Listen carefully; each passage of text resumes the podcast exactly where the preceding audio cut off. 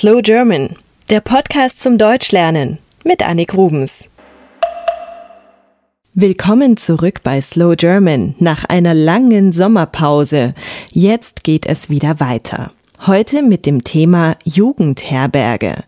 Dieses Thema hat sich mein lieber Stammhörer Art Lader gewünscht, der mit Schülern der Aiken High School bald nach Deutschland kommen wird. Eine Herberge ist eine Unterkunft, also ein Platz, wo man schlafen kann. Es ist so etwas Ähnliches wie ein Hotel. Eine Jugendherberge ist, wie der Name schon sagt, ein Hotel für Jugendliche. Der Unterschied zu einem Hotel ist vor allem der Preis für ein Zimmer. Meistens sind Jugendherbergen viel billiger. Oft gibt es mehr Bettzimmer, also Zimmer mit mehreren Betten darin. Es gibt einen Speisesaal und meistens auch schöne Angebote für Familien, also zum Beispiel einen Spielplatz oder ein Schwimmbad. Noch ein Unterschied zum Hotel. Die Gäste müssen ihre Betten selbst mit Bettwäsche beziehen und vor Abreise wieder abziehen.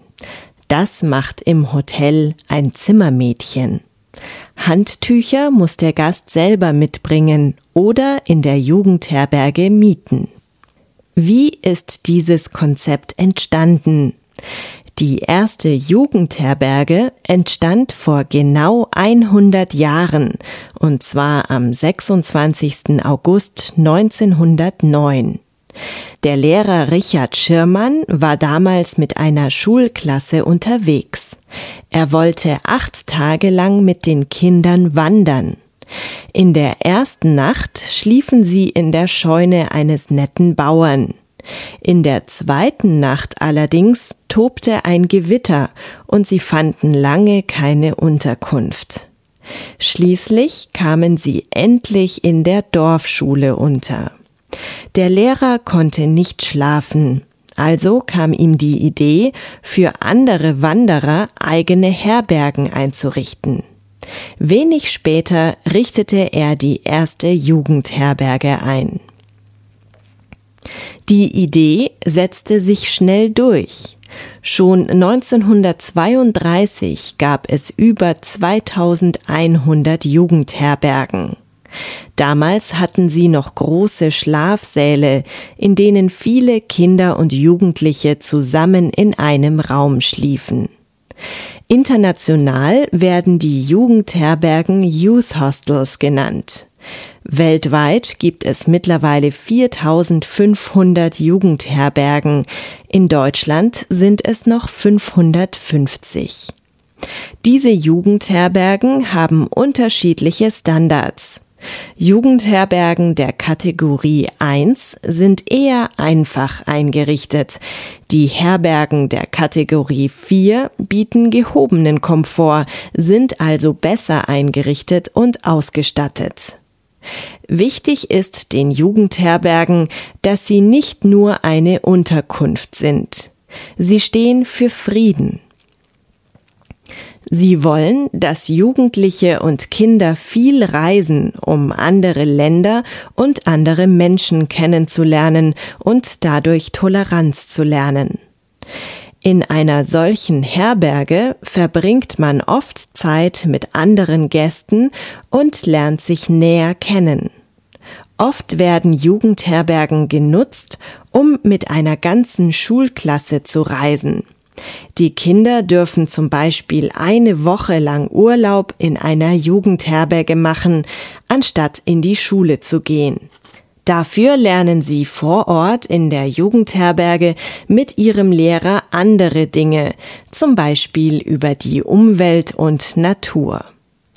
Der Leiter der Jugendherberge wird auch heute noch oft Herbergsvater genannt.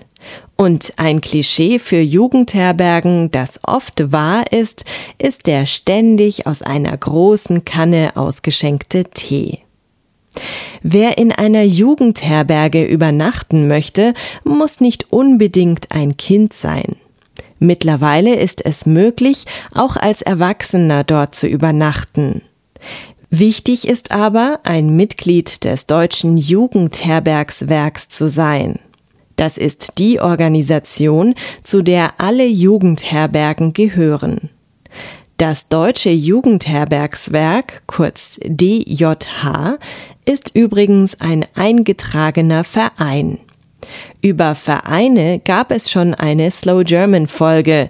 Ihr könnt sie gerne nachhören. Wer also in einer Jugendherberge übernachten möchte, muss Mitglied in dieser Organisation werden und das kostet Geld, aber nicht viel. Momentan liegen die Beträge zwischen 12,50 Euro und 21 Euro für ein ganzes Jahr. Dazu kommt dann natürlich der Preis für eine Übernachtung und das Frühstück ist immer mit dabei. Slow German ist ein privater Podcast von Annik Rubens. Ihr könnt die Texte zu jeder Folge auf der Internetseite slowgerman.com nachlesen und kostenlos als PDF herunterladen. Der Text erscheint auch auf eurem iPod. Drückt einfach mehrfach auf die mittlere Taste. Übungsmaterial mit Vokabellisten, Multiple-Choice-Fragen und Verständnisfragen sowie einem kurzen Lückentext gibt es ebenfalls zu den einzelnen Folgen. Dieses Material ist allerdings nicht kostenlos. Genaueres unter slowgerman.com. Ich freue mich, wenn ihr im Internet einen kurzen Kommentar zu dieser Folge schreibt oder schreibt mir eine Mail an podcast at slowgerman.com. Ihr könnt Slow German auch gerne auf Twitter verfolgen. Dort schreibe ich immer wieder auch kleine Deutschland-Informationen in den Feed. Die Adresse lautet twitter.com-slowgerman. Ich mache übrigens noch zwei andere Podcasts, Schlaflos in München und Ersatz.tv. Die Adressen findet ihr auch auf slowgerman.com. Slow German is a private podcast by Annik Rubens. You can read the transcript for every episode on the internet at slowgerman.com. You can also download the transcripts for free as a PDF. The text can also be seen by clicking on the center button of your iPod. If you need further study material like multiple choice questions, translations of the vocabulary I used, and so on, you can find them too on slowgerman.com. But these materials are not for free. You can leave a comment for this episode or write me an email at podcast at slowgerman.com. You can follow my tweets at twitter.com slash slowgerman and you can download my other two podcasts, Schlaflos in München and Ersatz.tv. You can find all addresses and more information on slowgerman.com.